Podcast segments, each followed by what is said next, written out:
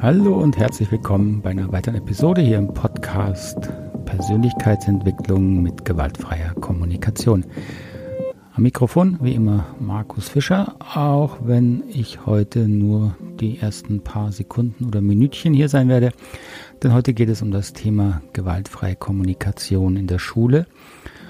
Und da ist meine Kollegin Alexandra Boos die wirklich bessere Expertin als ich, denn sie hat viele, viele Jahre als Lehrerin gearbeitet an verschiedenen Schulen und dort natürlich auch ihr, ihre Erfahrung mit der gewaltfreien Kommunikation eingebracht. Ich denke, ihre besondere Qualität liegt darin, dass sie wirklich von Kindern, soweit ich es richtig erinnere, wirklich der ersten, ersten Klassen ähm, gearbeitet hat, bis hin dann auch mit äh, jungen, mit Jugendlichen und jungen Erwachsenen, die aus sagen wir mal, sehr schwierigen Umständen kamen.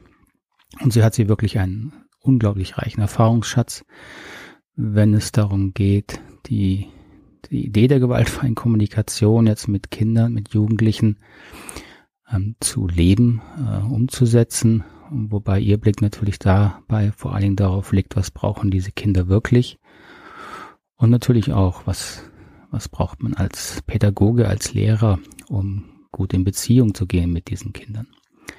Also freuen Sie sich auf äh, gute zehn Minuten eines Interviews, das sie geführt hat anlässlich einer Abschlussarbeit in Psychologie für eine Teilnehmerin von uns. Viel Vergnügen.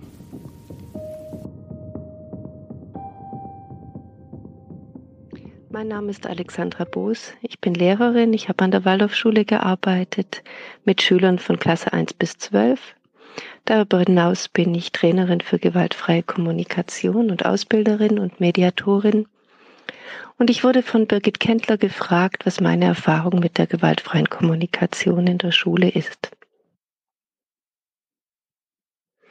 Wer sich ein bisschen mit gewaltfreier Kommunikation beschäftigt hat, der weiß, dass es da um vier Schritte geht, dass wir zunächst einmal die Beobachtung von unserer Bewertung trennen, dann unsere eigenen Gefühle wahrnehmen und ausdrücken, unsere Bedürfnisse wahrnehmen und ausdrücken und vielleicht eine Bitte stellen, was die andere Person tun kann, um unsere Bedürfnisse zu erfüllen, unser Leben zu bereichern. Oder wir verwenden diese vier Schritte, um auf eine andere Person zuzugehen und zu sagen, hey, auf was beziehst du dich gerade? Wie geht's dir? Was brauchst du? Was kann ich dazu tun? Und wenn man auf diese vier Schritte schaut, dann hat man schnell den Eindruck, ah, ich muss jetzt also in vier Schritten reden. Nein, das ist nicht gewaltfreie Kommunikation. Das Herzstück der gewaltfreien Kommunikation ist die Empathie, sich wirklich einzufühlen. Hey, wie geht's mir gerade? Worauf reagiere ich? Was brauche ich? Und genauso die Frage an den anderen innerlich, vielleicht ganz ohne Worte. Hey, wie geht's dir gerade? Auf was beziehst du dich? Was brauchst du? Was kann ich tun?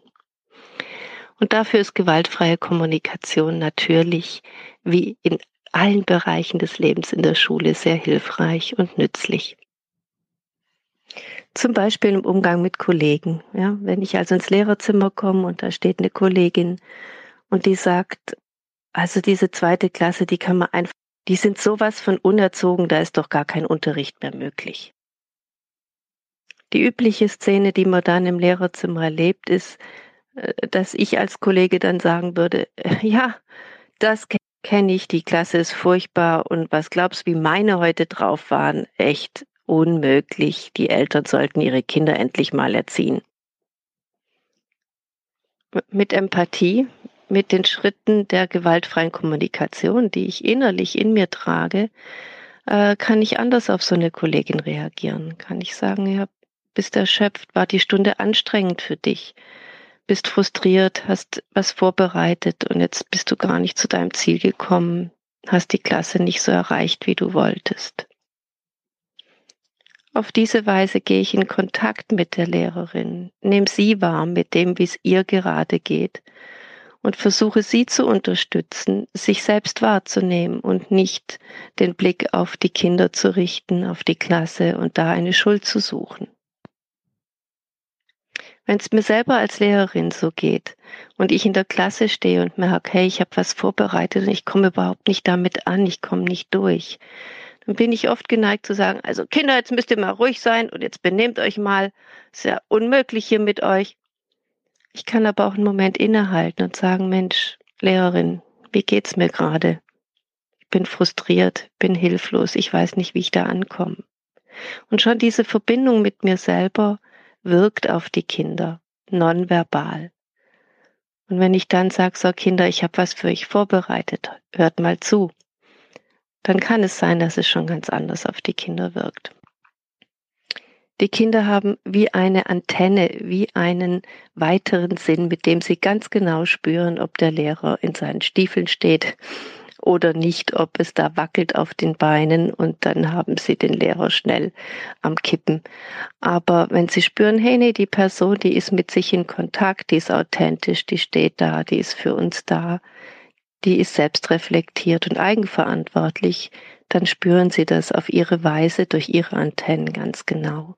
Und so entsteht Kooperation. Weil Kinder im Grunde immer kooperieren wollen. Wenn ich die Situation habe, dass ein Schüler im Unterricht sitzt und sagt, oh Mann, diese scheiß Schreibschrift, ich kann das einfach nicht, ich lerne das nie. Und ich gehe zu ihm hin und sage, ja, es ist noch kein Meister vom Himmel gefallen.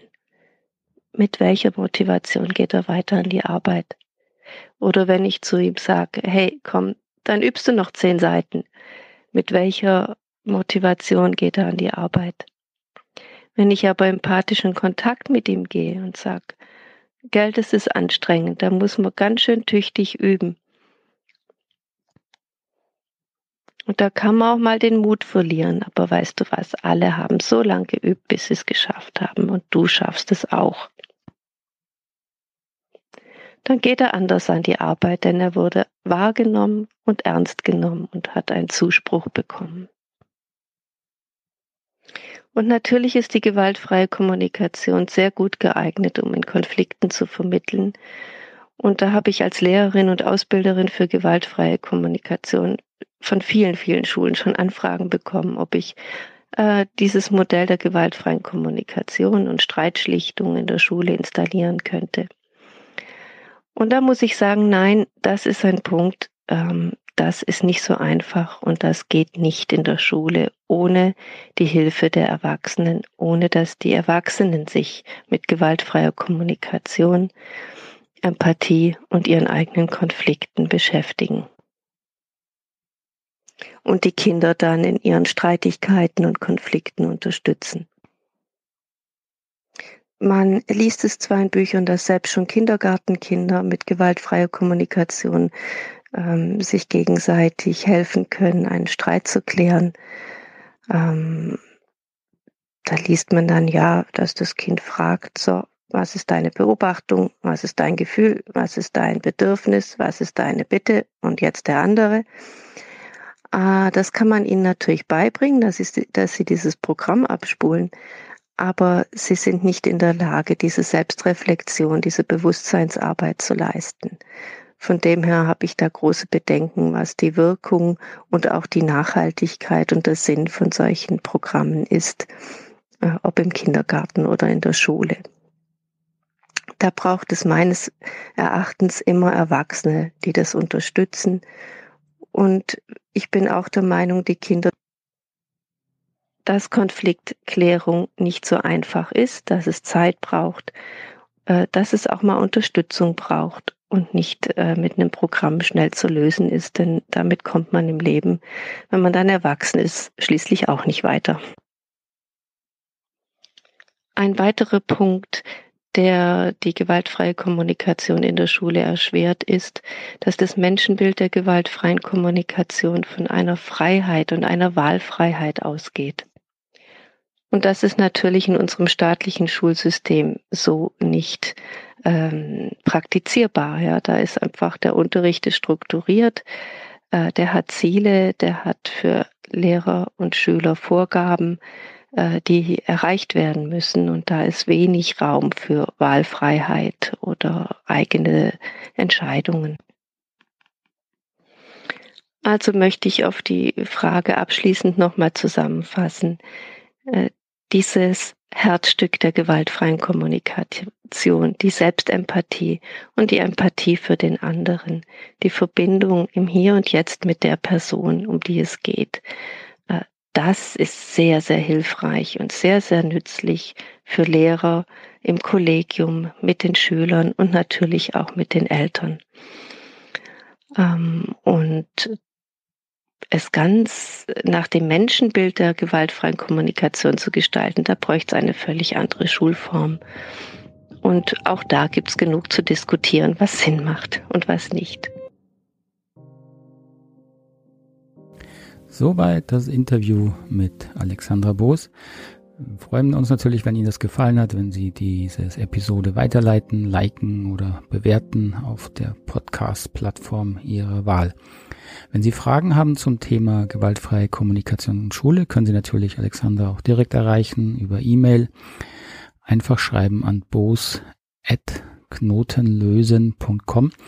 Bos schreibt sich Bertha Doppel O Siegfried at und dann Knotenlösen ein Wort mit oe.com. Und dann hören wir uns in der nächsten Episode wieder. Das Thema kann ich auch schon verraten. Ja, jetzt muss ich nicht nachgucken. Da geht es um das Thema ein weiteres Missverständnis in der gewaltfreien Kommunikation. Die Vorstellung, dass wir immer empathisch und mitfühlend mit anderen sein können, sein müssen, sein wollen. Ja, spannende Frage. Also freuen Sie sich auf eine nächste Episode. Und ich freue mich wie immer auf Kommentare und Rückfragen. Einfach mir schreiben an Fischer knotenlösen.com oder direkt in der Anchor-App eine Frage stellen oder über die diversen Homepages, die ich Ihnen unten in den Show Notes verlinke. Alles Gute, bis zum nächsten Mal. Tschüss, Ade.